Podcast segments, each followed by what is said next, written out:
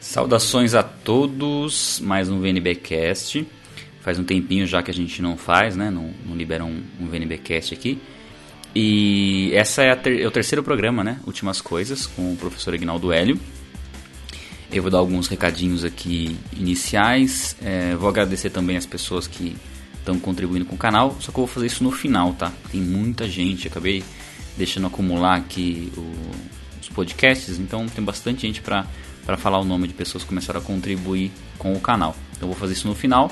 É, no final também vou falar de alguns projetinhos aí do, do Vai na Bíblia, né, projetos para esse final de ano, para esse segundo semestre de 2017. 17. Tem bastante coisa legal que a gente está desenvolvendo e é legal compartilhar com vocês aí. Então eu vou colocar aqui o terceiro programa para você que está acompanhando a série que a gente lançou aí de do Últimas Coisas com o professor Ignaldo Hélio. E o tema de hoje é porque você precisa aprender escatologia. Então é uma dúvida que muitas vezes nós temos, né? Por que, que nós temos que saber a respeito do futuro? E eu coloco alguns tópicos bem interessantes nesse programa. Então fica aí com o programa do professor Ignaldo Hélio. Programa Últimas Coisas, número 3.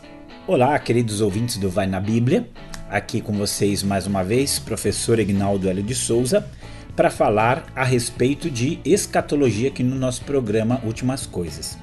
E hoje eu quero responder para você uma pergunta que talvez você nunca tenha se feito, ou agora que você começa a aprender a respeito da, daquilo que a Bíblia diz sobre profecia, você começa a fazer essa pergunta. E a pergunta é: por que eu preciso aprender? Por que eu preciso conhecer a respeito desse assunto, a respeito da escatologia bíblica, a respeito daquilo que a Bíblia fala sobre o futuro? Então, é muito comum, diante de desafios grandes, a gente se perguntar: por que, que eu preciso aprender isso? Diante de, de toda a proposta de conhecimento, vem essa pergunta. Muita gente pergunta: por que, que eu preciso por que, que eu preciso conhecer história? Por que, que eu preciso aprender geografia? Por que, que eu preciso entender de matemática? E claro que cada um desses conhecimentos tem a sua razão de ser, alguns uma, uma, razão mais forte, outras uma razão menos forte, mas todo conhecimento tem em si a sua justificativa. E a grande pergunta é por que, que você precisa aprender sobre escatologia bíblica? Por que você precisa conhecer sobre esse assunto? Eu, eu vou dizer que isso é essencial. É, a, a, a, grande questão que nós sempre temos, às vezes algumas, alguns cristãos eles perguntam por que, que ele precisa aprender teologia. Por que, que eu preciso estudar teologia? não preciso de teologia para servir a Deus. Né? Não preciso de teologia para conhecer a Deus. Mas quem estuda teologia sabe a diferença que fez na sua vida um conhecimento daquilo que Deus revelou. E então nós, nós temos que, que pensar também agora aqui um ponto muito específico da teologia, que é por que, que eu preciso aprender a escatologia. Então eu vou dar aqui para você quatro razões pelas quais você tem que estudar, aprender, conhecer a escatologia bíblica, ou pelo menos o um mínimo da escatologia bíblica você tem que conhecer. Então vamos lá. A primeira razão que eu digo que você tem que aprender a respeito desse assunto é porque o futuro ele é inevitável. O que, que eu quero dizer com isso? Todo mundo vai chegar no futuro. Todas as pessoas vão chegar no futuro. Toda a história ela ruma para o futuro. nós não temos a escolha de parar no tempo. Por exemplo, eu quero que, que eu continue com essa idade que eu tenho, que o mundo fique com esse, com esse tempo que ele tem, que a história pare agora e nada siga para frente. Eu não tenho essa opção. Eu não tenho opção nem sequer de voltar atrás. Nós encontramos às vezes pessoas saudosas e que dizem: ah, aquele tempo era bom, aquele tempo era assim, aquele tempo era daquele jeito. Então essas pessoas elas são saudosas, elas veem no passado uma condição melhor, uma condição mais perfeita e elas anseiam voltar para lá. Mas essas pessoas que anseiam voltar para lá, elas sabem que elas não podem. Talvez hoje a gente fique aborrecido com um monte de, de tecnologias e tantas redes sociais e coisas que nós temos hoje. Você até pode ir para um lugar onde isso não exista, onde essas coisas não estejam presentes. Isso você tem essa opção, você tem a opção de parar de usar celular, computador, você tem essa opção. Mas você nunca vai impedir, a sua atitude não vai impedir de, da tecnologia continuar se desenvolvendo, das, das tec, novas técnicas de comunicação, de, de relacionamento pessoal, elas vão continuar progredindo e não há como nós evitarmos isso. A sua atitude individual não vai frear o, o, o que está acontecendo ao seu redor. É dentro dessa perspectiva que a gente tem que pensar que não há como evitar o amanhã. O amanhã é inevitável, o futuro é inevitável. Os homens caminham para lá. Todo mundo sabe que nós estamos caminhando para a morte. Não existe como o homem frear isso.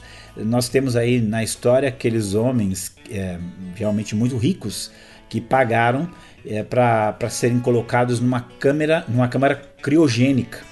E ali na câmara criogênica eles ficariam congelados por um tempo até que na, mais à frente se descobrisse uma forma, uma forma de rejuvenescê-los. Isso não deu certo, eles morreram da mesma, da mesma maneira. Então é um, uma tentativa frustrada e sempre foi frustrada, porque todo homem, todo ser humano está caminhando para a morte, está caminhando para um fim. Nós não temos poder para deter o fluxo do tempo. Essa é uma realidade que o ser humano ele tem que reconhecer. Isso significa que em algum momento nós chegaremos no futuro, seja ele qual for. Então, não pensar nesse futuro há razão. Eu preciso pensar nesse futuro. As pessoas elas têm medo de pensar na morte. E isso significa que elas têm medo de pensar em algo que é inevitável. E por isso elas não se preparam para a morte, elas se preparam para a aposentadoria, elas se preparam para ficar sem os filhos, elas se preparam para coisas que elas sabem que num futuro, um breve futuro, é, vai acontecer. Mas elas se recusam a pensar que um dia elas irão morrer e o que elas estão fazendo, como elas estão se preparando para elas individualmente enfrentar esse momento da, da morte.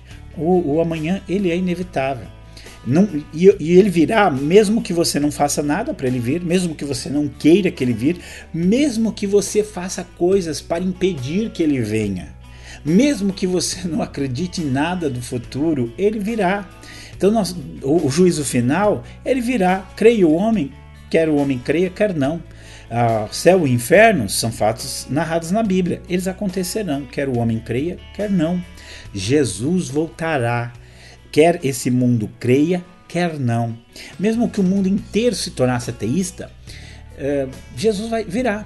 Não, há como impedir isso. Eh, não há como impedir que as coisas que, que foram é, preparadas para o futuro, coisas que fazem parte do plano de Deus para esse universo, não há como impedir que elas aconteçam, que elas se tornem realidade. Então o amanhã é inevitável. Esse é o primeiro ponto pelo qual você tem que aprender, porque é inevitável. O que, que vai acontecer depois da morte? Eu tenho que aprender o que a Bíblia diz, porque a morte virá. O que, que está destinado a acontecer com este mundo? Eu preciso aprender, porque definitivamente acontecerá. Não há como fugir disso. Então, esse é, é o primeiro ponto. O amanhã é inevitável. Então, eu tenho que aprender sobre isso, porque é inevitável. Segundo ponto, por que, que eu tenho? Porque todas as pessoas elas possuem uma escatologia. Preste atenção no que eu estou dizendo, isso aqui é verdade. Todas as pessoas possuem uma escatologia. Podem não pensar muito nela, podem não tê-la bem desenvolvida, podem até não ter consciência de que possuem escatologia, mas elas possuem. Eu acho extraordinária uma frase do, do C.S. Lewis, onde ele diz: se você não estudar teologia, não significa que você não terá ideias a respeito de Deus. Significa que provavelmente você terá ideias erradas acerca de Deus. Então as pessoas, elas pensam em Deus, ah, eu acho que é assim, eu acho que é desse jeito, eu acho que é daquele outro jeito, elas ficam no achismo, ah, eu acho que Deus não castiga ninguém, ah, eu acho que Deus não vai me jogar no inferno. Elas vão no eu acho, mas elas elas não acreditam que existe uma forma de você conhecer aquilo que Deus revelou com segurança. Então elas ficam andando no achismo. A mesma coisa são as pessoas com relação ao futuro. Elas têm uma escatologia. Agora, o que o que não significa que elas tenham uma escatologia correta, porque elas também foram para o achismo, porque elas também foram buscar em fontes incorretas. Pensa na pessoa que diz assim: "Ah, morreu, acabou". Ela, ela disse isso, morreu acabou. O meu questionamento sempre é: como é que você sabe que morreu acabou? Pode ser até que ela pergunte assim para mim: e você, como é que você sabe que não acaba quando morre? Ela pode fazer a mesma pergunta. Agora, a verdade é a seguinte: se ela tiver razão, eu morri acabou, não tem problema nenhum. Agora, se eu tiver razão e há um, um, julgamento esperando após essa vida, aí a situação dela é bastante complicada. Mas ela tem uma escatologia. Morreu, acabou. Não deixa de ser uma, uma escatologia. Essa pessoa, ela tem uma escatologia na qual ela diz que o futuro, no futuro não existe nada. Se você for ver a nossa cultura, ela está repleta de escatologias. Ela está repleta de conceitos de como verá o futuro. Vou, vou só falar uma, um, um, futuro famoso que, que é concebido aí. Pensa no, no Guerra nas Estrelas.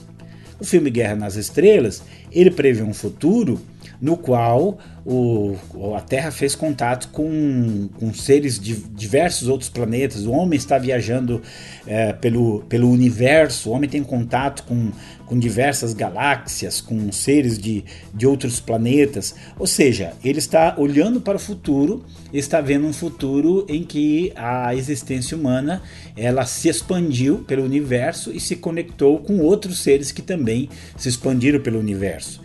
Ele está fazendo uma previsão de como será o futuro. Ele, está ele tem uma escatologia. O, George Lucas tem uma escatologia. E essa escatologia é a mesma do Jornada nas Estrelas, essa escatologia é a mesma da grande maioria dos filmes de ficção. Eles estão pensando no que pode vir a acontecer no futuro. É uma, é uma visão positiva, é uma visão é, fictícia, mas é a visão que eles estabeleceram. Quando você pensa em outros filmes, como por exemplo O Exterminador do Futuro ou o Matrix, em que máquinas e computadores dominam o mundo, também é uma, também é uma, é uma, uma escatologia. Todos esses, filmes, todos esses filmes de ficção, mesmo que eles, eles falem, não, é ficção, mesmo que eles se vendam como ficção, mesmo que eles não estão ne necessariamente afirmando como será o futuro, Está, mas assim mesmo eles estão expressando o que eles sentem no futuro, o que eles pensam no futuro, o que eles imaginam no futuro. É, eles, eles acreditam demais na, nas possibilidades infinitas da tecnologia, que o conhecimento humano não terá limite, que as coisas vão, vão acontecer ou para o bem ou para o mal algumas vezes para o bem, algumas vezes para o mal. Mas eles, de alguma maneira, estão expressando esse sentimento escatológico, essa eles estão refletindo sobre o que pode vir a acontecer lá no, no futuro. Alguns são muito, muito até pessimistas, como é Matrix, como é, é como é o Exterminador no Futuro. Até se você vê, é o, é o livro né, do H.G. Wells, A Máquina do Tempo, é, se você vê o, o, lê o livro e você vê o filme, você vai ver que aquilo é escatologia. Ele, ele está, o H.G. Wells, ele está tentando é, tentando fazer uma previsão para onde que o mundo vai caminhar. É muito interessante, muita gente não sabe, mas no livro dele A Máquina do Tempo, ele praticamente fez uma mistura entre o darwinismo e o marxismo, onde as condições sociais vão determinar a evolução dos povos, criando dois povos diferentes, um que vive na, na superfície da Terra e outro que, que mora no subterrâneo da Terra. Os que vivem na superfície seria a elite, o que vive no, no subterrâneo seria já o proletariado. Então ele faz uma, uma junção para isso. Então o que, que, é isso? Isso é uma escatologia. Então as, as, pessoas elas sempre terão uma escatologia. Essa pessoa que fala morreu, acabou, é, é um escapismo dela. Ela, ela não sabe, ela não tem a mínima ideia mesmo se morreu, acabou. Mas ela vai falar isso porque ela espera que, que ela acabe, que ela não tenha que dar conta de nada. Então você veja disso, nisso uma, uma, uma forte tendência escatológica. Só para assim solidificar esse pensamento de que a escatologia é inevitável, não pense que a, a visão escatológica é uma coisa moderna. Ela é uma coisa antiga também. É, nós, temos, nós temos até o caso da, da própria é, América, aqui, quando eu falo América, América pré-colombiana, que os, os índios, os povos indígenas que moravam aqui no Brasil, eles, eles vieram uh, do eles vieram aqui do oeste, eles, eles emigraram do oeste para o leste. É, por quê? porque eles estavam em busca da terra sem males. Havia uma tradição muito forte eh, entre, os, entre esses povos eh, indígenas. Eh, o, sentido desse era muito religioso e acabou havendo um, todo movimento migratório que foi resultado da crença de que o mundo caminhava para o seu fim e que seria destruído por meio do fogo, como consequência da maldade humana. Veja só o que havia na mente deles. E aí, quando a, as tribos deixavam ali o oeste para aqui para em direção leste, eles faziam a dança da terra sem mal antes de partir. E, para eles, é, essa, essa, terra sem mal era o, o paraíso. E, e, eles, quando eles começaram a caminhar do Ocidente para o Oriente, uh, eles, eles, eles acreditavam ali que eles estavam indo para uma terra onde não haveria eh, nenhum mar nenhum mal. Eles acreditavam que o mar ia se abrir aos pés dele, ia se formar uma ponte e por isso eles iam uh, chegar até essa terra sem mal, ou a terra que eles diziam a terra onde ninguém morre. Então você vê que isso é uma escatologia muito forte. E o homem não vive mesmo sem escatologia. Se você conhece o marxismo, o que é o marxismo? O marxismo ele fala que é uma, uma evolução dos meios de produção, e que depois do capitalismo virá o socialismo e depois do socialismo virá o comunismo. E o comunismo é um estado em que é uma situação em que não existe o Estado, em que não existe diferenças de classes, em que não existe exploração do homem pelo homem, que tudo vai ser bem e perfeito. Quem fez essa escatologia era o Mateu, era o Karl Marx, não acreditava em Deus, em alma, em nada disso. Ele só acreditava no, na sociedade, no que está aqui, e acreditava que essa sociedade ela iria chegar nesse estágio. Gente, o que, que, é isso? Isso é uma escatologia. É, é, eu, eu, eu assim, olho isso, não tem como eu dizer porque não é uma escatologia. É um mero reflexo daquela escatologia bíblica que foi ensinada em todo o Ocidente, que permeava a cultura, um tempo melhor que Deus vai trazer. Como a, partir da revolução científica ali, a partir da era moderna, o homem começa a deixar de lado a revelação bíblica, mas ele precisa de uma escatologia. Ele não quer mais a da Bíblia, então ele precisa inventar uma. Qual que ele vai inventar? Ele vai inventar a escatologia marxista da, do, da sociedade perfeita, ou ele vai inventar a escatologia, é, a escatologia cósmica, que é essa do, do George Lucas, de todos aqueles que preveram o mundo em que você vai viajar pelas estrelas, ou até uma escatologia muito pessimista, como a do H.G. Wells, porque no final do no final do Máquina do Tempo, tudo acabou. O, a Terra acabou, não tem mais nada, o homem acabou, não resta mais nada. O homem surgiu por acaso e agora por acaso ele deixa de existir também. Então isso é o que? Isso é escatologia. É, não deixa de ser. Então, da mesma forma que a escatologia é inevitável, a escatologia ela também é, é, algo inerente ao ser humano. Ele vai pensar sobre o futuro, ele vai tentar prever o futuro. Mas aí eu quero dar uma terceira razão por que nós devemos conhecer escatologia. Porque o amanhã influencia o nosso hoje. Aquilo que nós fazemos hoje, muitas vezes nós fazemos em uma perspectiva do amanhã. É, tem um livro chamado A História do Futuro, do David Wilson, que é um, um livro é, cético. Ele duvida de todas as previsões, sejam bíblicas, não bíblicas, mas ele não acredita em nenhuma é, previsão. Mas ele fala uma coisa que é muito séria. Ele fala assim: a maioria das atividades humanas, afinal, é profundamente influenciado, influenciada por nossas expectativas e esperanças acerca do futuro. O lavrador que semeia na primavera age na suposição de que haverá uma colheita no final do verão. O atleta que treina para um triatlo adotará uma programação condicionado pela data de um evento que ainda não é. Sem uma noção das prováveis consequências das nossas ações, estaríamos tateando no escuro. Sem esperança, sucumbiremos ao desespero cego. Então você pensa, mesmo, mesmo que a escatologia, mesmo que a esperança que a pessoa tem no futuro seja errada, mas um espírita, por que, que ele faz tantas boas obras? Ele tem esperança de uma melhor, melhor reencarnação. É, a pessoa que, que, que tem, teme o inferno, ela vai evitar fazer coisas erradas aqui. Inclusive, existe uma, uma pesquisa em que os países que acreditam no, no inferno, eles têm um índice de criminalidade menor. Porque, claro, ele ele acredita que vai ter punição para o erro dele depois da morte ainda, então ele vai evitar fazer as coisas erradas. E nós, como cristãos, que temos diante de nós essa perspectiva da volta de Jesus, do juízo final, do julgamento, da, da ressurreição de tudo, nós procuramos viver uma vida diferente aqui.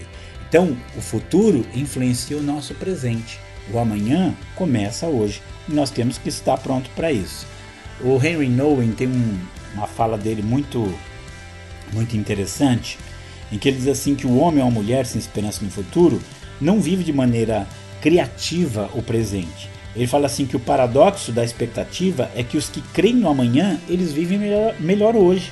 Que os que esperam que da tristeza surja alegria, descobrem o começo de uma nova vida no centro da velha. E os que aguardam ansiosamente a volta do Senhor, descobrem que ele já está no seu meio. Então essa expectativa do futuro, ela tem uma influência muito grande no nosso presente. E por último, por que, que eu tenho que estudar a escatologia bíblica? Porque ela é a revelação de Deus acerca do futuro.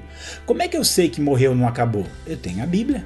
Como é que eu sei que vai ter um juízo final? Eu tenho a revelação de Deus para minha vida. Como é que eu sei que existe céu e inferno? As escrituras revelam isso. Então eu creio que tem uma palavra revelada da parte de Deus que me ensina todas as coisas. A Bíblia já fez muitas afirmações antecipadas. Ela já previu muitos eventos históricos que já se tornaram realidade. Por isso que eu creio que os outros eventos que ela preveu também se tornarão realidade. E se eu não me basear nas escrituras para para crer no futuro, para entender o futuro, eu vou me basear em quê? Vou me basear, como os espíritas, na, nos espíritos que eles não sabem nem a identidade, no achismo que muitos assumem, numa suposta é, visão científica, como o marxismo alega, embora nenhuma das previsões deles tenha, tenha se mostrado coerente. Então nós temos que pensar qual é a minha fonte para crer no futuro. A minha fonte é a palavra de Deus, é a revelação de Deus. Eu gosto muito de citar sempre uma, uma palavra que, que está, um trecho que está no, em um dos diálogos de Platão, que é o Fédon onde um dos personagens ele diz assim pro, pro Sócrates que vai morrer, né? Ele fala assim: nós temos que percorrer essa vida na frágil jangada da tradição humana, visto que nós não temos uma, uma revelação divina para nos guiar na, na, no caminho da vida. E, e aí eu olho é verdade, eles não tinham, mas nós temos. Deus nos deu uma revelação, ele revelou muita coisa a respeito do futuro. A Bíblia fala abundantemente naquilo que vai acontecer. Então eu creio. Ela dizia que o Messias ia ressuscitar, o Messias ressuscitou. Ela diz que eu vou ressuscitar, eu creio que eu vou ressuscitar. Então eu, eu tenho a Bíblia é, como esperança para mim. Ela, ela mostra que esse mundo está decaído, ela mostra que esse mundo está vendido no pecado, mas ela também mostra a esperança, uma esperança que já começou lá na ressurreição. Então, Diante de todos esses fatos, eu tenho que aprender escatologia. O amanhã é inevitável. Escatologia, todo mundo vai ter uma, ninguém vai ficar sem escatologia. A escatologia, a, a fé no futuro, a esperança no que virá, influencia o meu hoje. E a Bíblia fala abundantemente a respeito desse assunto. Eu não vou gastar tempo, eu não vou dedicar, me debruçar para aprender a respeito daquilo que Deus disse sobre o futuro? Claro que eu vou. Deus disse muita coisa a respeito do futuro e feliz é você se você gastar seu tempo para aprender sobre isso. Há muita coisa que a gente aprende que não tem nenhuma, nenhuma finalidade, mas com certeza as coisas que Deus ensinou a respeito do futuro terão uma validade plena. São elas que vão encher meu coração de esperança, são elas que vão me fazer perseverar, são elas que vão me levar até o fim. Então, nosso convite aqui para você que, que está aqui no Vai na Bíblia, que ouve o programa Últimas Coisas, é vamos aprender escatologia junto, vamos aprender aquilo que Deus falou a respeito do futuro juntos. Deus abençoe e até o próximo programa. Esse foi o programa Últimas Coisas com o professor Ignaldo Hélio. Espero que tenha edificado a sua vida e despertado né, esse interesse em você se aprofundar na escatologia. Então, muitas vezes a gente acaba esquecendo do que nos aguarda, né? Do que existe no futuro. E uma das formas de você muitas vezes vencer algumas questões de desânimo, é, falta de perspectiva, falta de esperança, é você se aprofundar no estudo da escatologia. Eu ver quanto, quanto estão perto essas coisas de acontecerem. E quanto mais você conhece, mais você fica fascinado pela perfeição da Bíblia, né? nas profecias, no, no cumprimento delas e naquilo que, que Deus tem preparado para esse encontro nosso com Ele. Né? Então, recomendo muito que você se aprofunde nesse, nesse tema. E como eu falei no começo do VNBcast, nós estamos com vários projetos muito interessantes aqui do Vai na Bíblia. Nós estamos revisando os vídeos antigos, melhorando o conteúdo dos vídeos antigos. E nós queremos formar um grupo de, de, de vídeos, né? uma quantidade de vídeos, para começar a traduzir esse conteúdo e gravar vídeos em outras línguas. Né? Então, é, tem alguns vídeos que a gente quer ainda gravar, vídeos novos, obviamente, para esse ano. São três temas que nós estamos ainda para gravar esse ano, nos planos, né? Talvez mude alguma coisa ou outra, mas é sobre dízimo de ofertas, louvor e adoração e a volta de Jesus. São três vídeos inéditos que a gente quer produzir. E é, revisar e até mesmo regravar alguns vídeos iniciais do canal nos quais a gente não tinha o mesmo trabalho de selecionar versículos e pesquisa e colocar mais informações, deixar eles mais completos. Então, alguns vídeos iniciais nós vamos estar fazendo esse trabalho. O primeiro deles é a origem da Bíblia, que nós já, já, tam, já estamos com o roteiro pronto, vamos gravar essa semana, não sei quando você está ouvindo o podcast, mas enfim, vamos gravar essa semana, talvez esteja até no ar já, chama A Origem da Bíblia, que na ordem né, de, de aprendizado que a gente está propondo para o canal, ele seria o segundo vídeo do canal. E nós vamos também produzir um novo conteúdo pro, do primeiro vídeo, né? não vamos tirar o primeiro vídeo do ar, vamos deixar porque ele é o clássico, não inicial do canal, mas vamos produzir um outro vídeo um pouco com um pouco mais de conteúdo para ser o vídeo inicial do canal e depois esses conteúdos novos serem base para a tradução que a gente vai fazer para outras línguas e para esse trabalho aí que vai ser bem longo, mas bem prazeroso aí de produzir gravações com pessoas de outros países utilizando o conteúdo do Vai na Bíblia já devidamente traduzido, revisado.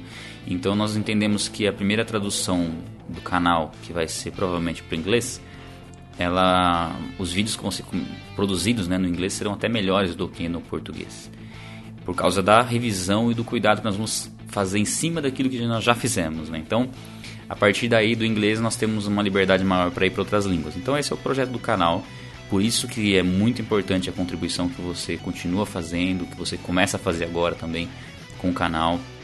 Esses recursos nós vamos utilizar eles, já utilizamos de forma muito abundante para compra de equipamentos e divulgação dos vídeos.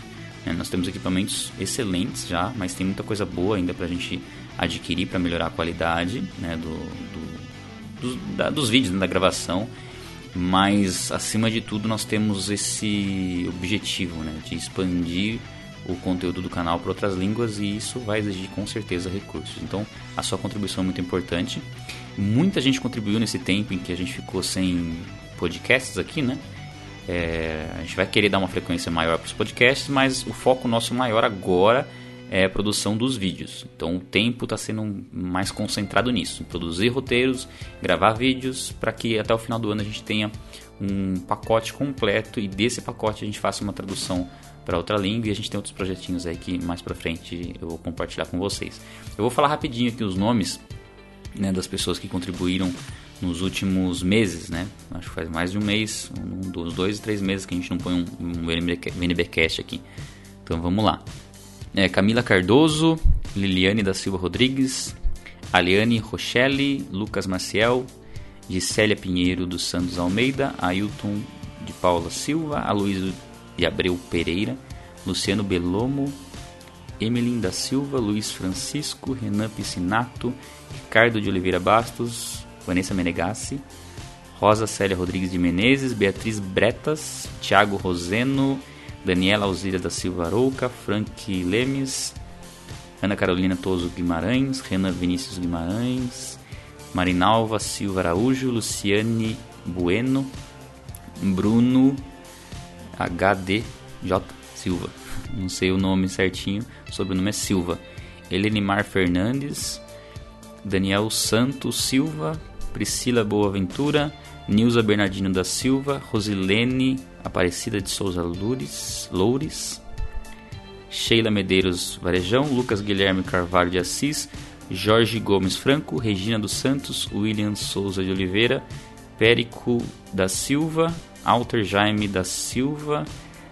Lainara Maria das Graças Alves Lobo, Leonardo Santino Pereira, Samai Carvalho Trajano Almeida, Guilherme Pazier Hernandes e Márcia Costa Bertocci. Muita gente, muita gente. Muito tempo também, né, que a gente ficou sem falar os nomes. E se você ouviu os nomes até o final. É, glória a Deus pela vida de vocês que começaram a contribuir com o canal. É, pela vida de vocês que já estão contribuindo há muito tempo com o canal. Tem pessoas que já passaram de um ano contribuindo com o canal. E isso tem sido fundamental para a gente estar tá com o crescimento que a gente está tendo hoje, com o alcance né, do canal e, e transformação de vidas mesmo. Né, pelos testemunhos que a gente recebe, os comentários, né, que a gente nem sempre consegue responder todos, mas a gente lê quase todos. Eu, pelo menos, tento ler quase todos os comentários do YouTube e responder mesmo, eu respondo a grande maioria do Facebook, Instagram ou mesmo pelo, pelo WhatsApp do pessoal que contribui, né? Que a gente tem os grupos do WhatsApp, o pessoal contribui.